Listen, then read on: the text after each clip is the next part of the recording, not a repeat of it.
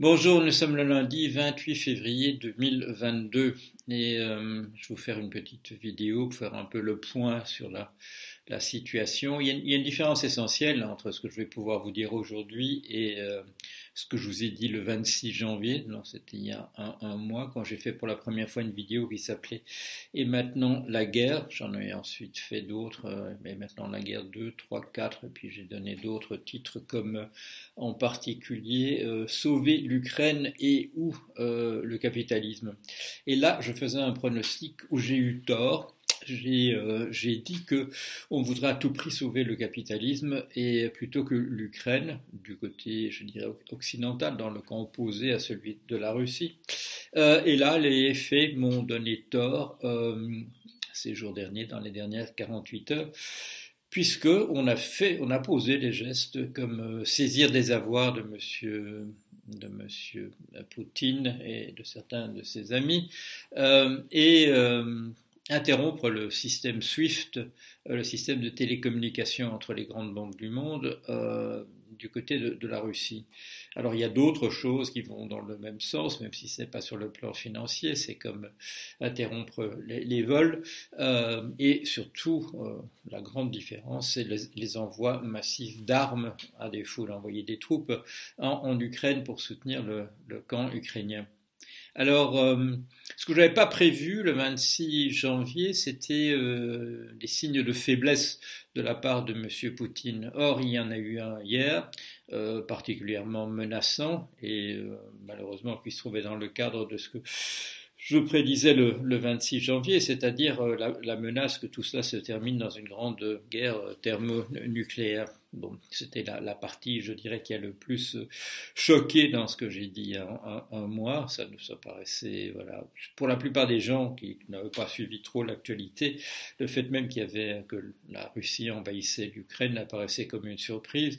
Alors euh, que quelqu'un ait dit, euh, voilà, bien auparavant déjà que c'était un c'était plus que ça, que c'était un risque de guerre thermonucléaire, au cas euh, où euh, je m'interromps parce que dans tous les cas, en fait, j'avais laissé entendre que c'était dans tous les cas, à moi qui ait qui une, issue absolument équilibrée de sortie de la situation, euh, ce qui devenait absolument impossible d'envisager dans le dans le cadre d'une invasion de, l'Ukraine. Un des camps allait perdre, le camp de l'OTAN euh, ou le camp euh, russe.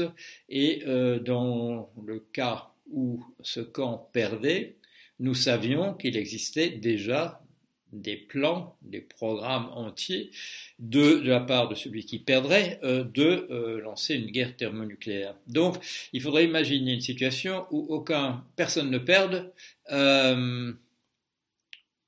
Ce qui correspond uniquement à la situation où euh, l'Occident aurait accepté, euh, aurait mis son, sa signature euh, à la proposition de Poutine, voilà, engagement de ne pas encourager des pays comme l'Ukraine d'essayer de, de les encourager à entrer dans, la zone, de, de, devenir membre de l'OTAN, des choses de cet ordre-là, ça n'a pas eu lieu. Alors, comment, la question maintenant, c'est comment sortir de la situation actuelle sans, euh, sans en sortir par une, une guerre thermonucléaire? Et là, euh, vous l'avez compris, même si j'avais eu le, comment dire, l'intention de pas dire exactement ce qui était, euh, ce que j'avais dans le coin du, dans le coin du cerveau, je me suis trahi devant vous en disant que je ne vois pas, je vois pas le, scénario. Si, si l'OTAN se trouve en position euh, de, véritablement perdre du terrain, de se trouver vraiment en difficulté, euh, ça existe. Il y, a, des plans de dissuasion en, utilisant de manière tactique des armes nucléaires. Donc, euh, que ce soit nous, euh, euh, le camp occidental qui utilisions l'arme nucléaire le premier, n'est pas du tout à exclure. C'est écrit dans, voilà, écrit dans des choses que nous avons l'intention de faire. Euh, de la manière dont la Russie s'est engagée de son côté, elle ne s'est pas engagée de telle manière qu'elle pourrait perdre disparaître en, en, race campagne, sauf dans un seul cas, et là, là aussi j'ai eu la satisfaction de voir que ma, ma proposition n'était pas entièrement isolée, j'ai pu lire, euh, et à mon avis ça sortait à peu près simultanément, euh, quand j'ai évoqué il y, a, il y a 48 heures la possibilité, la seule possibilité, je dirais, vraiment d'un retour en arrière du côté russe serait une révolution de palais du côté de généraux euh, russes qui euh, s'inquiéteraient euh, de ce qu'on voit, c'est-à-dire de la fraternisation entre soldats russes et, ukrainiens dans certains cas, ou alors bon, ces affrontements de, type verbal, des, des, Ukrainiens qui interpellent des, soldats russes qui répondent pas, parce qu'ils n'ont pas, ils sont pas préparés, ou qui engagent même la, conversation. du point de vue du moral des troupes envahisseuses, c'est pas c'est pas extra, plus euh, le fait que les actions de francs-tireurs de la population russe euh, ont, des résultats. On, voit des colonnes entières euh, russes annihilées en raison d'erreurs, en raison de voilà de panne d'essence et de et, de machins comme ça. Une petite remarque qui me vient, c'est plutôt du c'est pas comique, mais ça c'est un peu ironique. Vous vous souvenez de, voilà, de, de, réactions, je dirais, épidermiques qui ont, qui ont accueilli l'apparition du, du, nouveau livre d'Emmanuel Todd voilà, sur la condition féminine. Et vous avez peut-être vu, euh, vous avez peut-être vu à la frontière, euh, la frontière entre l'Ukraine et et la Pologne, vous avez peut-être vu ces scènes où on voilà, les autorités ukrainiennes ne, permettent pas aux hommes de, passer. Les femmes et les enfants, oui, euh, et les hommes restent. Les hommes restent pour, euh, pour combattre, pour euh, défendre leur, leur, pays. une, une, petite remarque là-dessus.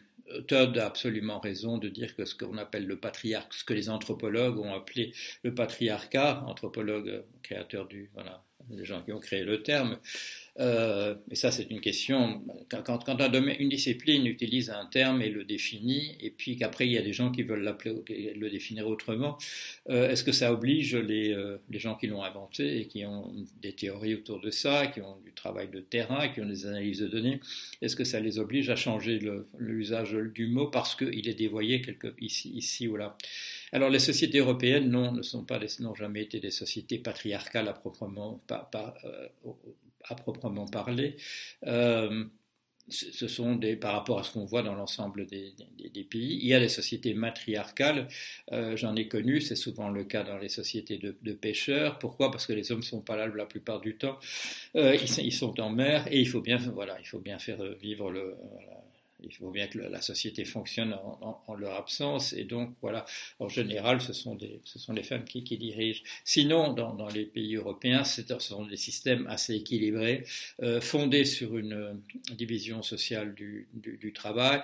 Cette division sociale du travail se trouve souvent à l'origine. Euh, partagée en, raison de, purement et simplement de la, de la, force physique. Les premières tâches qui sont distribuées le sont en fonction de la de la force physique et d'autre part le, soin des enfants les, femmes s'occupent plutôt du soin des enfants et les hommes s'occupent plutôt de ce qui requiert de la, force, une force euh, physique supérieure et de, manière continue sur des semaines, sur des mois, etc. Et, mais voilà comment les choses se sont euh, créées euh, du côté européen avec des variations dont Todd décrit bien les variations locales en fonction de la liées à la forme de la famille, mais sinon il n'y a pas eu à proprement parler de patriarcat chez nous. Il y a des choses, il y a des qui ont été plus ou moins inégalitaires. Le fait qu'il n'y ait pas de patriarcat dominant ne veut pas dire que les choses ont été, parfaitement égalitaires, mais il y avait une redistribution euh, des, tâches. Et en particulier, euh, traditionnellement en Europe, quand il s'agissait d'aller se battre contre un, adversaire, c'était essentiellement les hommes qui s'en occupaient et euh, on, le voit, on le voit à la frontière de la Pologne et de l'Ukraine. Cela reste dans certaines sociétés euh, principe, le principe général. Ce sont les hommes qui défendront la, terre, le, pays, pour qu'on puisse y revenir par la suite, si possible. Voilà, c'est une petite, une petite incise. Euh, est-ce que j'ai des raisons de de dire que la Russie ne va pas gagner euh, à, l'avenir? Euh, si c'est vraiment la destruction de, tout le monde par tout le monde, n'y aura pas de véritable vainqueur, bien entendu. Y a, si un, un, nuage radioactif et plus un, un, hiver, un hiver nucléaire qui se met en place, bon, il n'y aura que des, que des perdants, même si sur le terrain, il y, il en aura qui occuperont des pays euh, qui ne sont, qui sont pas les leurs. Euh, ce sera une perte pour tout le monde et on aura simplement contribué à, la, à précipiter le le moment de l'extinction de, l'espèce euh, en mettant les bouchées doubles. Et ça, je l'ai, je l'ai prédit depuis, depuis mon livre de 2016, euh, le dernier qui s'en va éteindre la lumière. Euh, l'effondrement n'ira pas, n'aura pas lieu de manière purement linéaire, liée simplement à la température qui augmente et à l'eau des océans qui augmente. Euh, si ça s'effondre, ça va s'effondrer par pans entiers et il y aura une précipitation du, du, du mouvement. Et c'est pour ça que j'ai tout toujours, euh, dès le début de la pandémie, je l'ai mise du côté des facteurs de, catastrophe, et que l'apparition d'une guerre thermonucléaire euh, ou euh, des dangers liés au fait que les guerres civiles dans des endroits où, il y a une forte densité de centrales nucléaires, c'est pas une bonne chose non plus pour personne. On l'a vu, on y a pensé pour la première fois, je dirais pas par la première fois, puisque j'en parle dans des bouquins depuis, depuis 5 ou 6 ans, mais on a vu sur le terrain que voilà, quand les Russes ont, pris la, la, centrale de Tchernobyl, ils ont accès à des matériaux sales qui peuvent être utilisés dans une guerre sale euh, en, plus. Alors, qu'est-ce qui va se passer? Dans les jours qui viennent j'ai l'impression que les menaces vont monter des, deux côtés. On nous parle beaucoup des, menaces, des, comment dire, des mesures qui ont été prises d'ordre financier. Il y a un très bon article aujourd'hui dans le, dans le Financial Times euh, sur les réserves, sur les réserves de la Banque centrale de Russie. Et euh, ils ont on, les coupe des marchés, occidentaux. La Chine s'est abstenue euh, dans, le vote aux Nations Unies euh, sur ce qui se passe en ce moment en Ukraine. Donc, euh, les relations restent, sinon excellentes, du moins relativement bonnes entre la, Chine et la Russie. Et donc, le commerce russe peut continuer à opérer en, en davantage sur ce côté-là. Bien sûr, le, prix du rouble, je vois le prix du le rouble par rapport au dollar a baissé de 28% euh, ce matin, mais s'il y a une certaine autonomie de la Russie grâce à d'autres alliés euh, que l'Europe et les États-Unis, euh, ils peuvent vivre un certain temps et surtout ils ont énormément de réserves d'or. Et les réserves d'or, comme le notait le journaliste du, du Financial Times, l'or on peut toujours le vendre. Si on ne le vend pas au prix du marché, on peut le vendre à perte, euh, mais, euh, mais, pas à des pertes considérables. Il y aura toujours des gens pour vous acheter ça. Ce sera, ça se passera pas par Swift, mais ça se fera, euh, ça se fera autrement, d'une manière ou d'une autre. Donc la Russie a des réserves, elle peut tenir de ce côté-là.